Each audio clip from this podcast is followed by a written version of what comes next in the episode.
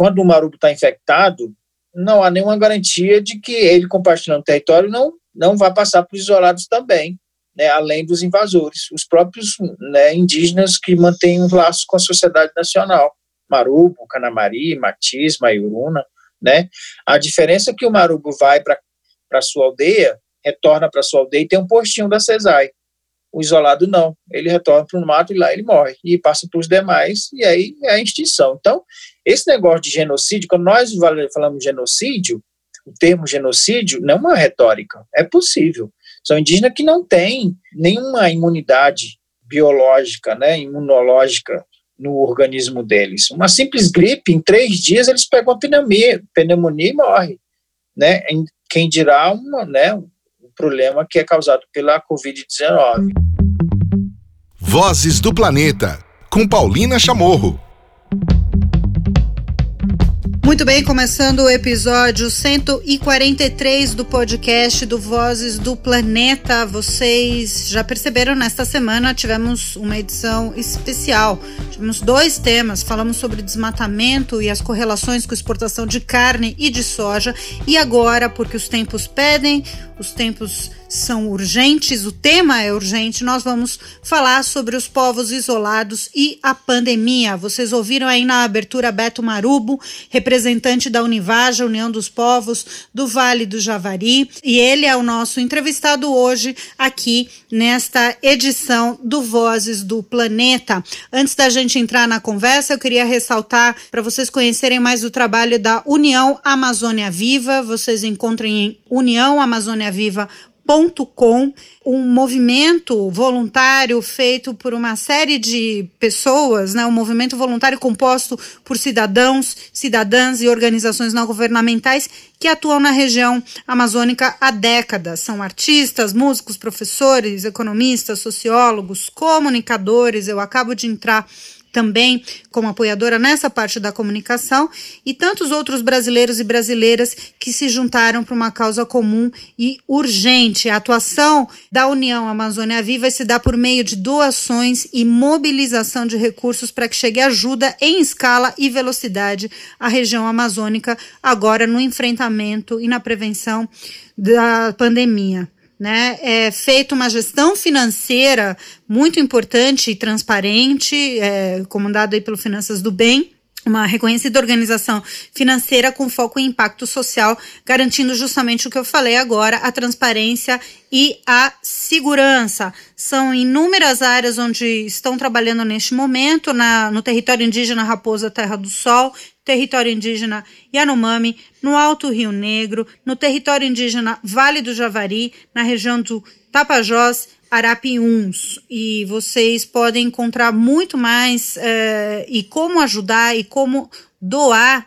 Existe uma meta que já está na metade, para vocês terem uma ideia, uma meta inicial de 6 milhões de reais de arrecadação. Já foram arrecadados 46 em doações para combater a Covid-19 na Amazônia. Muito bem, sobre o tema dos índios isolados, hoje eu conversei com o Beto Marubo, que vocês vão ouvir já já essa entrevista, e ele acabou de me mandar também mais um material para contextualizar para vocês. Cinco das dez terras indígenas mais vulneráveis à Covid-19 estão na Amazônia e quatro delas contam com registros de povos isolados, isso de acordo com o levantamento do Instituto Socioambiental e da Universidade Federal de Minas Gerais, um relatório atualizado dinamicamente. Somado, esses territórios têm quase 800 requerimentos minerários pendentes na Agência Nacional de Mineração. Então, esse é apenas um dos impactos que esses territórios estão sofrendo, além da Covid, e o Beto hoje vai contar quais são esses outros. E não é de agora, não. É há muito tempo. Então, bem-vindos e bem-vindas hoje ao episódio 143 do Vozes do Planeta, dedicado aos povos isolados e à pandemia. Vozes do Planeta. Muito bem, mais um episódio do Vozes do Planeta, nestes registros da pandemia que eu venho fazendo desde o início, que nós estamos em reflexão, em cuidado, né? Espero, né, que a grande maioria esteja em cuidado e também é, nesse alerta que é uh, a Covid-19 a COVID no mundo. Para esta edição, eu tenho um grande prazer de ter hoje aqui Beto Marubo, integrante da Univaja, da União dos Povos do Vale do Javari, para falarmos sobre esse imenso território, o segundo maior território indígena do país, um enorme número de povos isolados, com uma relevância ambiental, cultural, social, enfim, imaterial, eu até diria, para o mundo. E a gente vai entender um pouco do, do contexto do Javari, a gente vai falar sobre as ameaças históricas a este grande território e também vamos falar hoje como está sendo a reação dos povos do Javari frente à pandemia. Beto, enorme prazer te receber hoje aqui no Vozes do Planeta. Espero que você esteja bem, esteja com saúde, você e a sua família, tudo bom? Tudo bem, Paulina. Eu agradeço a oportunidade e ressaltar sempre a importância, né, do, dos meios de comunicação, independente que seja, no sentido de difundir essa ideia da importância dos territórios indígenas e das populações indígenas, sobretudo num contexto onde a importância, né, do, da questão ambiental, ela vem tomando uma irrelevância, né, importante para o país, né, para a própria sobrevivência econômica. Isso está constado aí então, é importante a gente abrir esses canais e enfatizar isso para a comunidade nacional e internacional.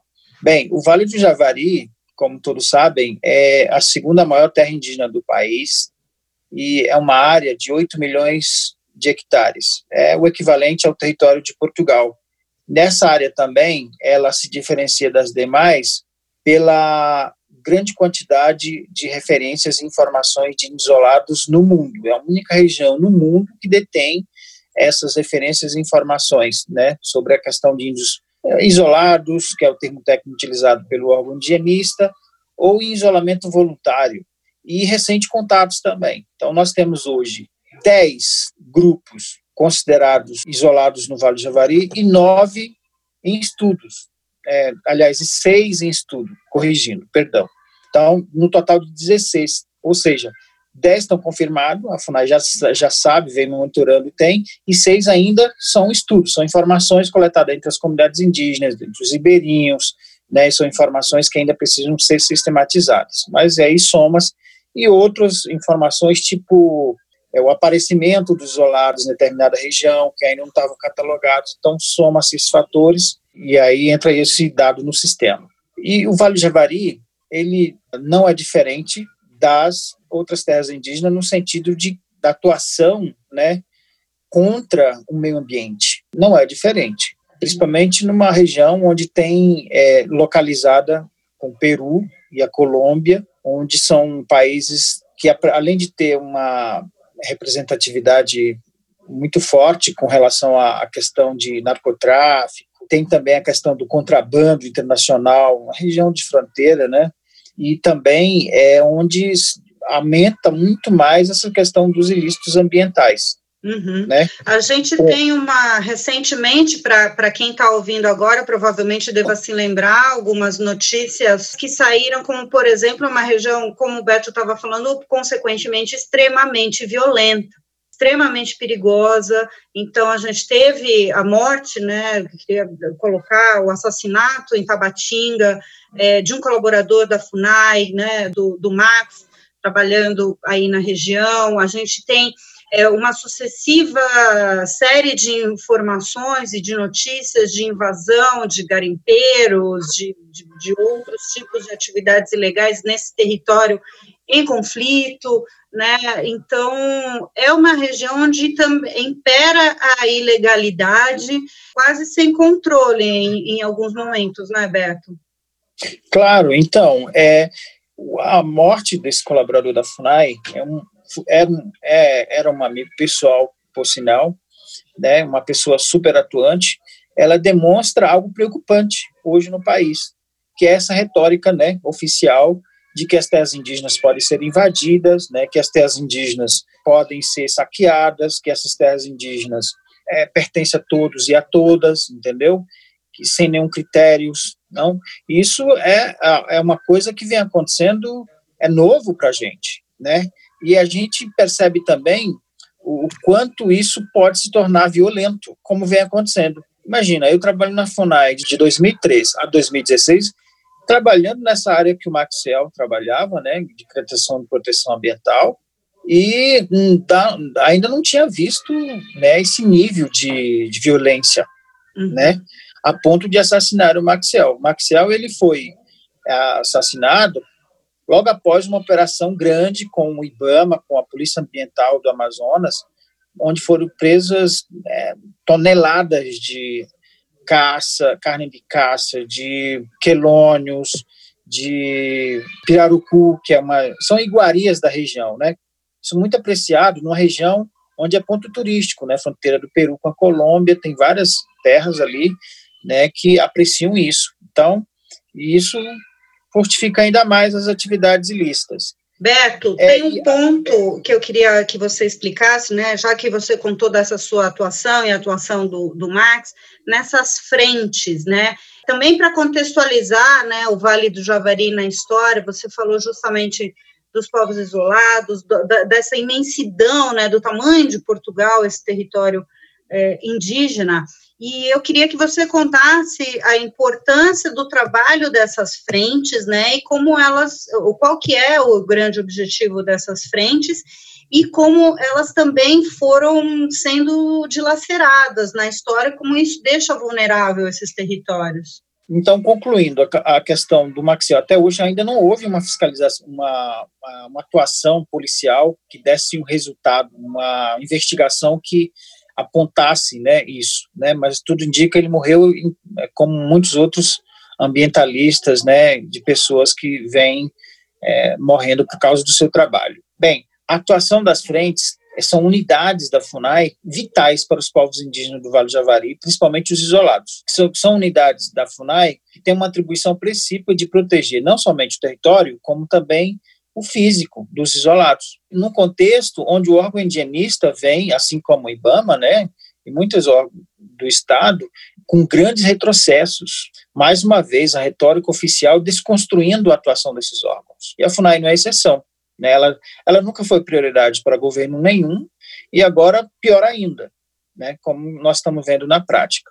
E isso torna, por consequência, a vida dos povos isolados do Vale do Javari, como os outros territórios, também numa região, é, uma situação de muito perigo, né, vulnerabilidade total. É algo muito preocupante para nós na região. A desestruturação, os retrocessos, né, de várias formas, de pessoal, falta de pessoal, falta de recursos mesmo, né, além de um discurso, né, a partir do momento que o presidente da República passa a fazer esse discurso em âmbito nacional, a amplitude disso nós estamos vendo na prática que é algo incrível, assim, entendeu? É, e um reflexo negativo para nós. Antes da gente passar, então, das ameaças já históricas, né, a gente já adiantou um pouco sobre invasão e uma diversa, uma série de interesses, né, por, por pela, pela biodiversidade, pela riqueza, né, do, do Javari. Queria é, que você nos contasse sobre os povos isolados, né, a gente, o Brasil teve uma teve uma política de trabalho, de reconhecimento e de proteção desses povos muito importante, né? Foi, foi sendo construída isso, né? Uma política do não contato, uma política de política eu digo no sentido de, de trabalho mesmo, né? Um trabalho de do não contato, mas de uma de um, de um acompanhamento do estado de saúde, enfim, eu queria que, que você contasse um pouco sobre isso e também sobre a importância dos territórios indígenas. Esse é um espaço aqui no Vozes do Planeta que eu gosto muito de, de reforçar e de desmistificar muitas coisas.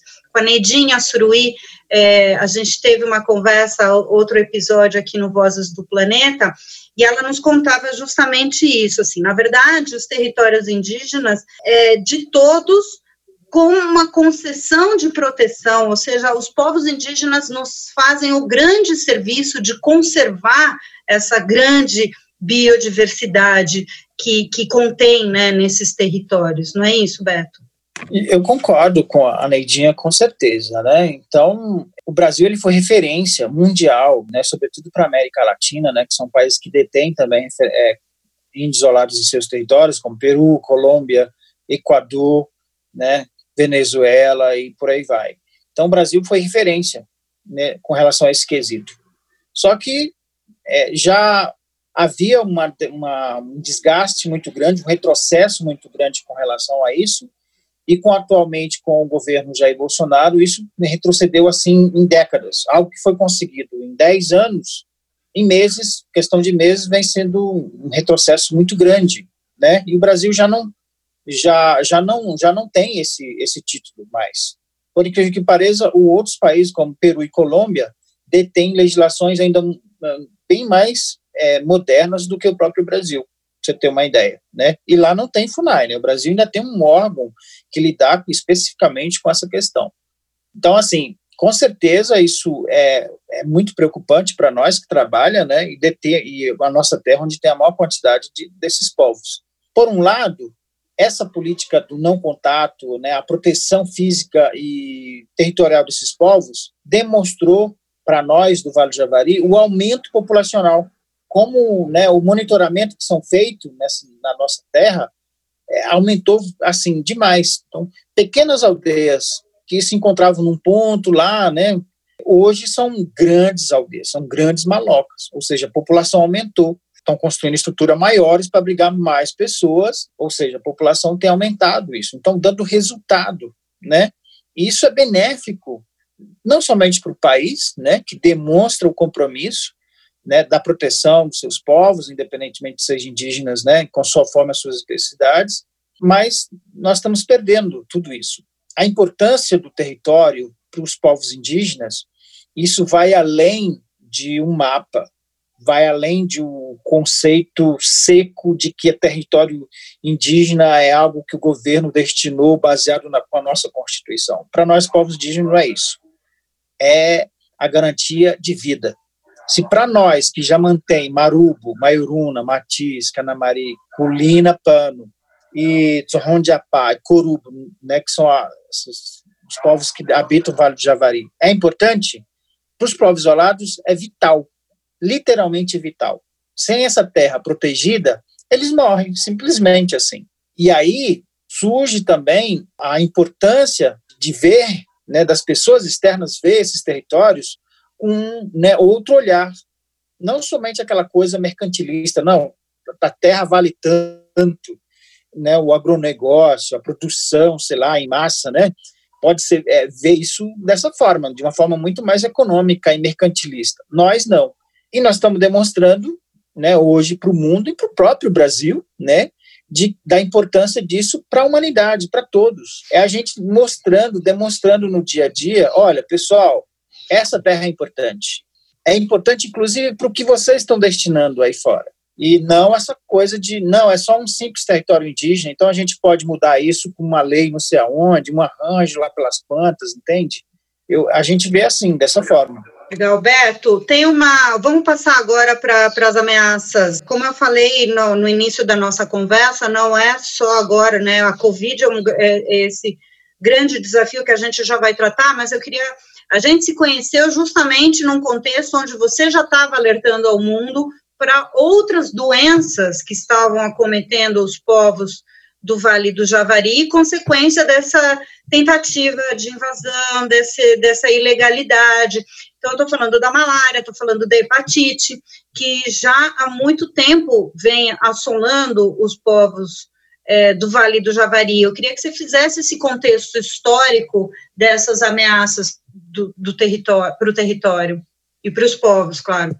Claro, é uma dessas ameaças, né, que não é novidade nenhuma, né, é o atendimento. Operacionalizar isso é, é complicado, todo mundo é, é, ciente disso, né, mas só que é muito tempo, né, a, as instituições ainda não se adaptaram por falta de vontade política mesmo, né, porque com toda a informação, com a atuação na, na região e ainda não se adaptaram, paciência. A gente está falando enfim, de mais de 15 anos, né, de um problema com certeza. de mais então, de 15 assim, anos. A malária, é, a malária ainda é um problema sério na nossa região. A questão da hepatite ainda continua os mesmos dilemas, né? E agora nós estamos também vendo algo que já existia, mas não do formato que está acontecendo agora, que é a atuação dos missionários fundamentalistas em assim vários diversas partes do mundo atrás de fazer o contato dos índios isolados. Então, o Vale do Javari virou uma meca dos missionários fundamentalistas para tentar fazer o contato desses indígenas. E eles estão se preparando para isso. E há todo um arranjo institucional, inclusive, convalidado pelo governo. Não por acaso nós temos hoje um ex-pastor, ou pastor, que seja, né, não existe ex-pastor, coordenando um setor da FUNAI que tem atribuição de proteger os índios isolados. Nosso linguajar interno é mesmo colocar uma raposa para cuidar do galinheiro. E o nosso grande medo é esse, né? Tipo, quem nos garante que essas informações estratégicas, né, de décadas do órgão higienista não vão ser é, compartilhadas, né? Sei lá, nós estamos num país com grandes anomalias, algo super anormal, entende? E convalidado por isso, né? Apesar dos nossos questionamentos. Então, esse é um dos fatores, vamos dizer assim, atuais preocupantes, que é a atuação missionária, né, fundamentalista no Vale do Javari e vem se preparando, inclusive avi aviões, né, anfíbios, monomotor em Benjamin Constant, na uma cidade próxima, é, helicópteros é, em Cruzeiro do Sul, para esse pessoal acessar essas terras indígenas. Um outro fator também importante é o avanço né, da agropecuária na região sul da nossa terra, vindo a partir do Acre e parte do Baixo Rio Juruá, sobretudo da cidade de Erunepé e Pichuna. Isso aí é algo para nós do Vale de Javari, pode não ser para uma área do Mato Grosso, né, Pará e por aí vai, mas para nós de Javari isso é novidade. Agora nós já estamos ouvindo denúncias e relatos dos marubos, né, lá do Alto Rio Curuçá e Ituí, bem como dos Canamari, do Alto Rio Itaquaí, da presença de invasores chegando nas nossas fronteiras sul. E isso é muito preocupante. Essas são duas ameaças novas que vêm com muita força, né, para tirar o sossego dessas populações. Não bastasse ah, tudo isso, agora a gente tem o contexto, então, da pandemia. Né? Isso. E aí também tem a questão dos garimpeiros na região leste do Vale do Javari, também é uma nova ameaça, vindo sobretudo nas regiões do Jutaí e Rio Curuena, onde tem os índios isolados dali, em uma região muito sensível porque é onde habita a maior parte dessas referências e informações de isolados no Vale de Javari. É a região uhum. leste, né, que vai pelo Itaquaí e adjacência. E aí, por último, tem a Covid chegando em massa, né, que é uma, uma ameaça muito preocupante também, tanto que está relacionada também com essas invasões, por exemplo, ou seja, essas pessoas, né, é, que estão adentrando no território de maneira ilegal, é, podem também estar contribuindo com, essa, é, com esse avanço da Covid no Javari, Beto? Totalmente. Há casos onde, né, por vacilo do Estado mesmo, as próprias equipes da CESAI, né, é, tão, levaram o Covid para a nossa terra indígena. Há casos, né, que é, os próprios técnicos, né, por não cumprirem uma série de protocolos, né, que deve, deveriam ser rígidos e tal, mas daí é uma outra discussão. Mas também tem a questão do, das, dos invasores. Não por acaso, em plena pandemia agora, é onde está tendo os maiores índices de invasões da terra indígena Vale do Javari. E, por consequência, isso vai afetar o território dos, tanto dos aldeados quanto dos isolados na minha terra. Então, assim, é, a gente compartilha é, território com esses povos. Né? Então, quando o marubo está infectado, não há nenhuma garantia de que ele compartilhando território não não vai passar para os isolados também, né, além dos invasores, os próprios né, indígenas que mantêm um laço com a sociedade nacional. Marubo, Canamari, Matiz, Maiuruna. A diferença é que o Marubo vai para a sua aldeia, retorna para a sua aldeia e tem um postinho da CESAI. O isolado não, ele retorna para o mato e lá ele morre, e passa para os demais, e aí é a extinção. Então, esse negócio de genocídio, quando nós falamos genocídio, o termo genocídio não é uma retórica, é possível. São indígenas que não têm nenhuma imunidade biológica, né, imunológica no organismo deles. Uma simples gripe, em três dias eles pegam a pneumonia, pneumonia e morrem. Quem dirá uma, né, um problema que é causado pela Covid-19. Então, esse é o grande medo E nós, do movimento indígena, não somente do Vale do Javari Nacional, a gente entrou no Supremo Tribunal Federal no sentido deles efetivarem o que já existe, né, acionarem o que já existe, né, e aí surgiu a, a chamada ADPF 709, que está sendo discutida hoje, esses dias, né, entre a PIB, a CESAI, o Ministério da Defesa e demais autoridades, para tentar efetivar o que já existe, os protocolos que já existem, que é a portaria 4094, que são plano de contingências, plano de ações, respeitando as especificidades de cada região, né, e, sobretudo, a integridade dos, dos isolados recente contato. Esse já existe, então, né, então, só queria que você explicasse, então, é, é uma forma de, digamos, é, obrigar o poder público a tomar as medidas efetivas de, de determinações que já existem, certo? Exato. Em relação certo. à saúde indígena. Então, a nossa preocupação é que, com o surgimento da Covid, é, houve muitas subnotificações, falta de transparência e, tipo, uma, uma leniência muito grande, uma lerdeza na efetivação de, é, das ações necessárias. O Vale do Javari, teoricamente, é uma área onde dificilmente o Covid chegaria, porque é uma área de difícil acesso. Os principais rios que dão acesso à região têm bases da FUNAI. Então, o que, que deveria fazer, né? Pensando num conceito de prevenção e vigilância sanitária. Fecha os rios, simplesmente, né? Tira quem está lá e diminui o trânsito de quem entra e quem sai. Mas não, a Covid está em áreas longínquas do Vale do Javari, chegando sobretudo no Alto Ituí, no Médio Javari. Médio Javari eu dou um desconto, porque é uma área que, que é, é, área, é território no lado do rio Javari é brasileiro e outro lado peruano. Então, ninguém tem controle nesse tipo de contexto, né? Mas Alto Ituí é uma região de difícil acesso. Então, o, o, básico era fazer, era o Estado né, fazer a proteção desses territórios, fechar e proteger. Mas não aconteceu isso. Os próprios servidores da saúde não cumpriram, né? mas é, os protocolos de, deveriam ser rígidos, né, de, de proteção, de prevenção e tudo, e muitos deles levaram a Covid, né, e os índios também indo para as cidades, os varadores, né, na cabeceira desses rios, tem varadores que acessam outras cidades, como do Acre, por exemplo, sem nenhum controle. E aí chegou-se a essa preocupação, olha, vamos perder os isolados da nossa terra.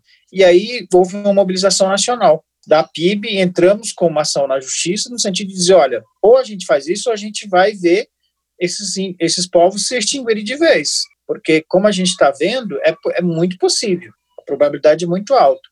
E aí, daí, essa ação no Supremo Tribunal Federal. Para a gente finalizar, Beto, tenho entendido que vocês se organizaram, eu digo não só a Univaja, né, mas uma série outras de organizações em cima que, que incidem né, sobre o território, sobre o Vale do Javari, se organizaram de uma maneira muito efetiva, através de parcerias, enfim, conseguido coisas muito boas, incríveis, até infinitamente mais rápido do que o poder público, de respostas, né, como, não só de prevenção, como de tratamento.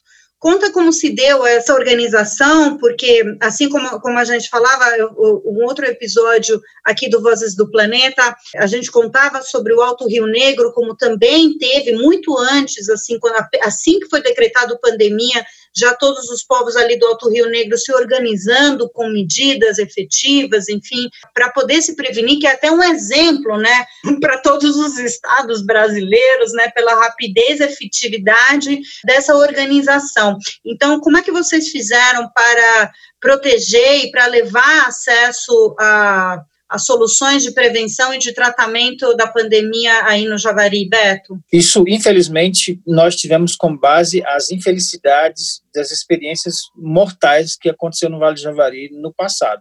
Primeiro com a cólera. Quando a cólera chegou na nossa região na década de 90, morreu muitos parentes na, minha, na, nossa, na nossa terra, e o poder público, depois que chegou lá, já depois de todo um caos, foi preciso a gente chamar os Médicos Sem Fronteira, né, na época, para nos ajudar, para minimizar o caso das cólera e, e, malária na década de 90.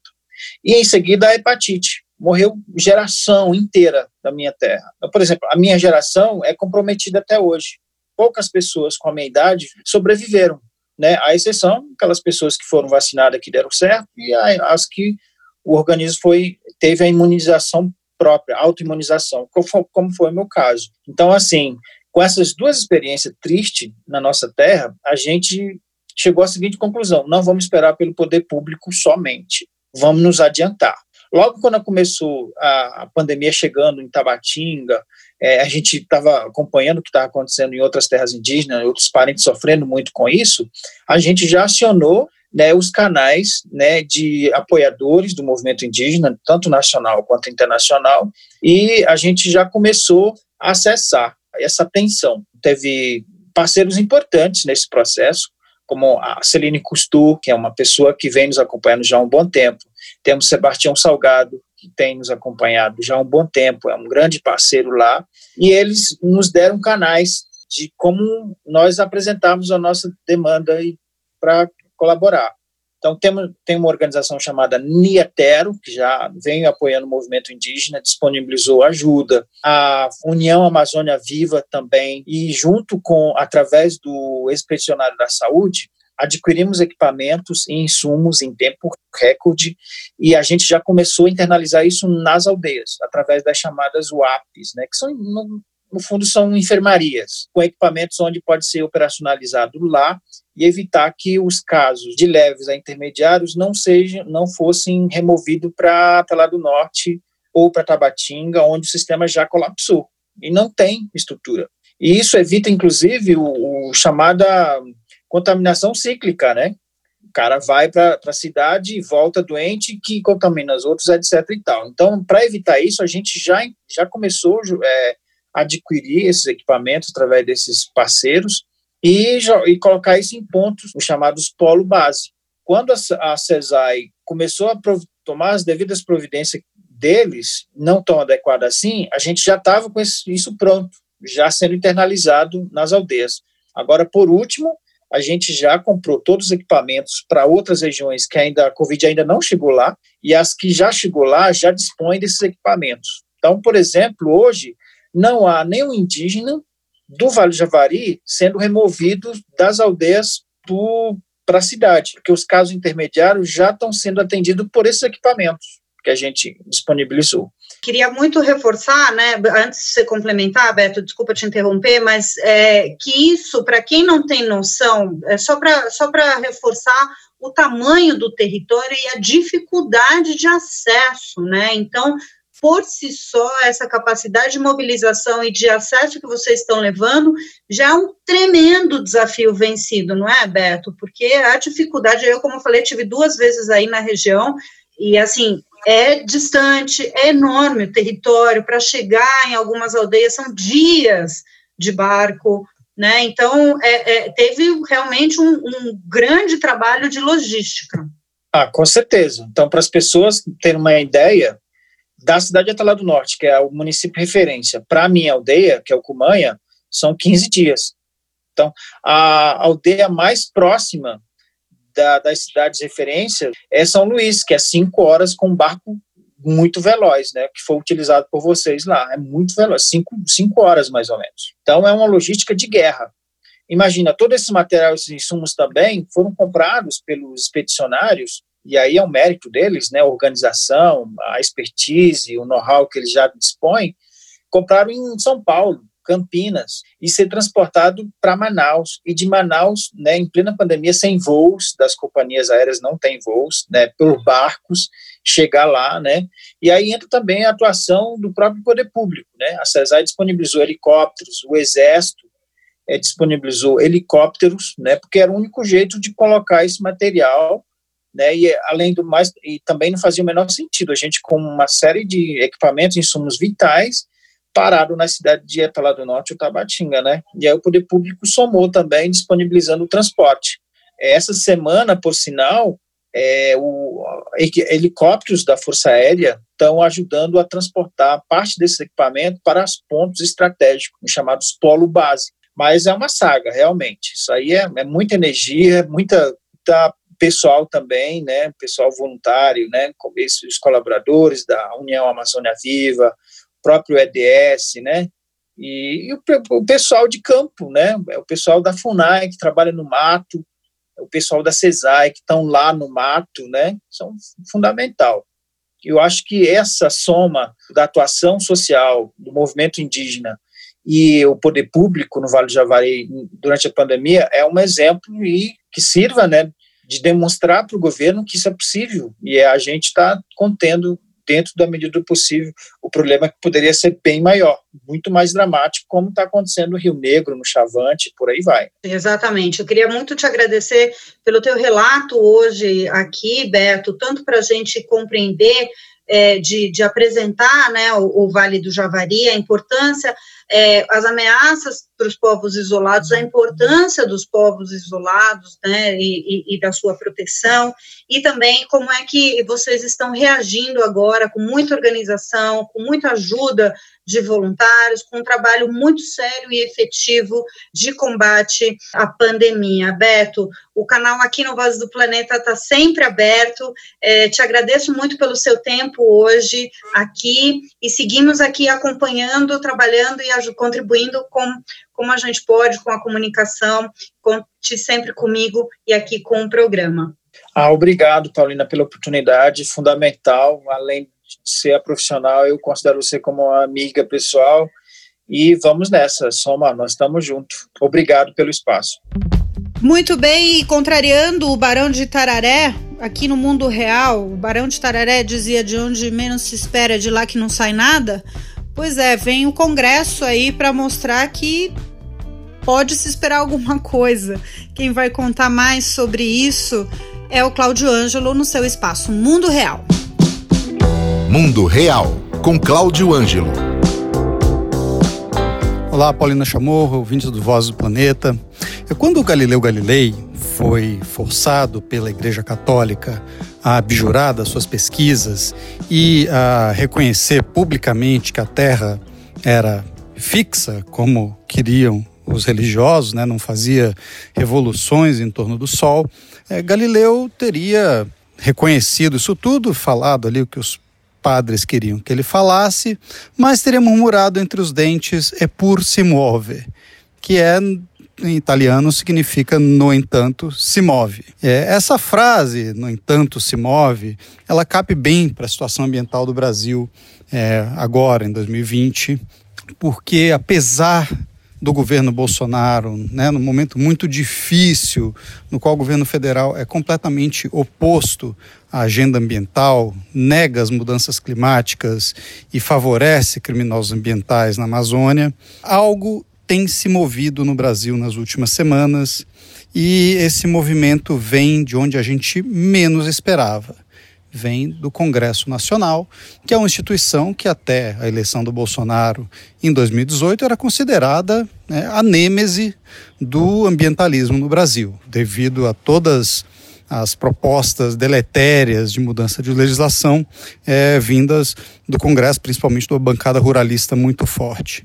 Pois bem, nos últimos dias o Congresso Nacional, alguns deputados, capitaneados pelo presidente da Câmara, Rodrigo Maia, tem buscado fazer propostas, apresentar propostas de lei que deem uma resposta aos investidores internacionais que estão ameaçando tirar dinheiro do Brasil por causa do desmatamento descontrolado, à sociedade brasileira, que não quer ver a Amazônia pegando fogo, e a comunidade internacional, inclusive a União Europeia, que ameaça é, é não ratificar o acordo comercial que levou 20 anos para ser negociado com o Mercosul pacote de propostas legislativas está é, sendo desenhado por essa esse grupo de deputados é, muito interessados em trazer uma agenda ambiental para o Brasil nesse momento crítico no qual o mundo inteiro fala em recuperação verde e o Brasil corre o risco de ficar para trás em vários sentidos. Né?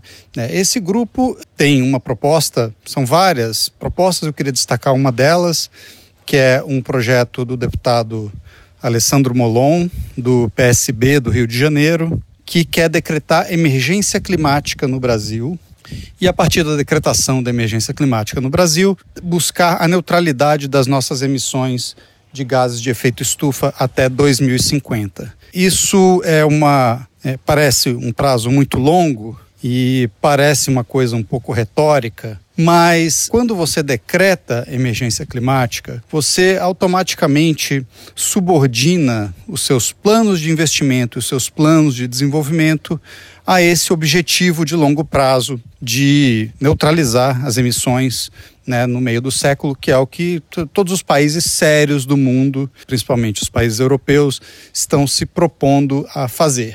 É, isso é um passo pequeno, mas fundamental para que o Brasil é, tenha de fato uma retomada econômica no sentido do baixo carbono, que é uma discussão que a gente é, simplesmente não vê o governo federal pautar. Então, já que o governo federal não faz, o Congresso toma as rédeas dessa agenda, como tem tomado rédeas de várias outras agendas abandonadas pelo governo federal, inclusive é, as reformas que o, governo federal deveria estar é, propondo e executando. Quem, quem fez isso até agora é, foi o Congresso.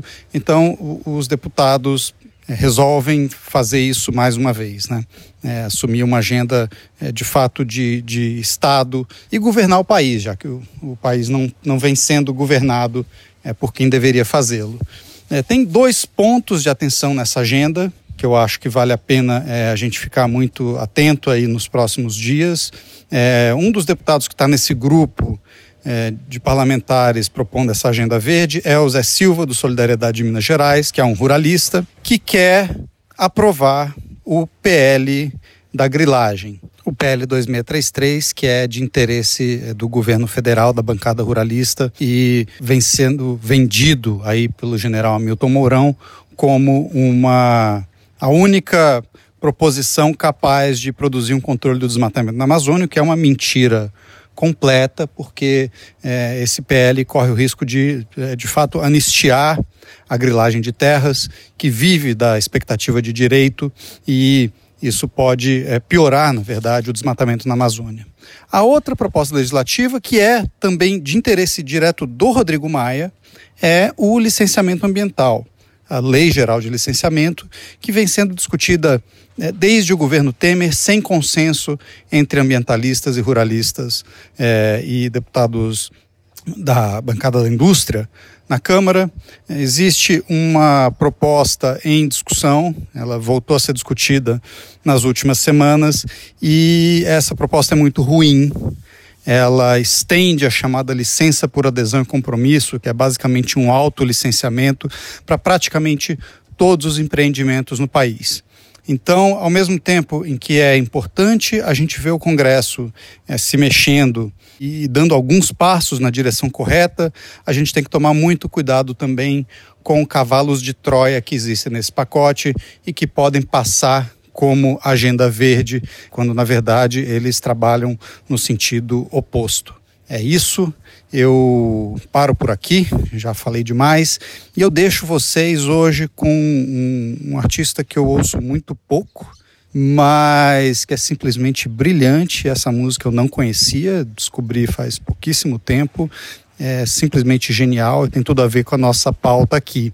Então vamos de Emicida a música se chama Final dos Tempos. Acho que entendi. As vésperas do último eclipse, tá todo mundo sem agenda pro apocalipse. Passarinho me disse que talvez seja a hora de fazer um remix. Certo? Pipocas e refresco, num tempo quente. O bem e o mal se enrosca como um arabesco. É desesperador como sou burlesco. O que será das árvores, dos amores, do brilho límpido das águas das nascentes? O que será dos bichinhos, das flores nos caminhos? O que será dos bons vinhos e das garotas calientes? Já pensou? Bolas de fogo a chover num lugar. Ninguém vai ver, todo mundo vai estar no celular. Vozes do Planeta. E com esse trechinho de Emicida, nós encerramos esta edição, o episódio 143 do Vozes do Planeta. Lembrando que existem alguns canais para você se comunicar com a gente, mandar que voz você quer ouvir aqui, que a gente ponha no ar. E também na próxima edição teremos Antônio Nobre. Se prepare, tá bem impressionante. A edição, a apresentação e produção do Voz do Planeta é minha, Paulina Chamorro. Na produção, nós temos o André Cazé. Na edição, temos o Marcelo Bacará e toda a equipe do Parceiraça da Compasso Colab. A gente volta a se falar na próxima. Tchau! Vozes do Planeta, com Paulina Chamorro.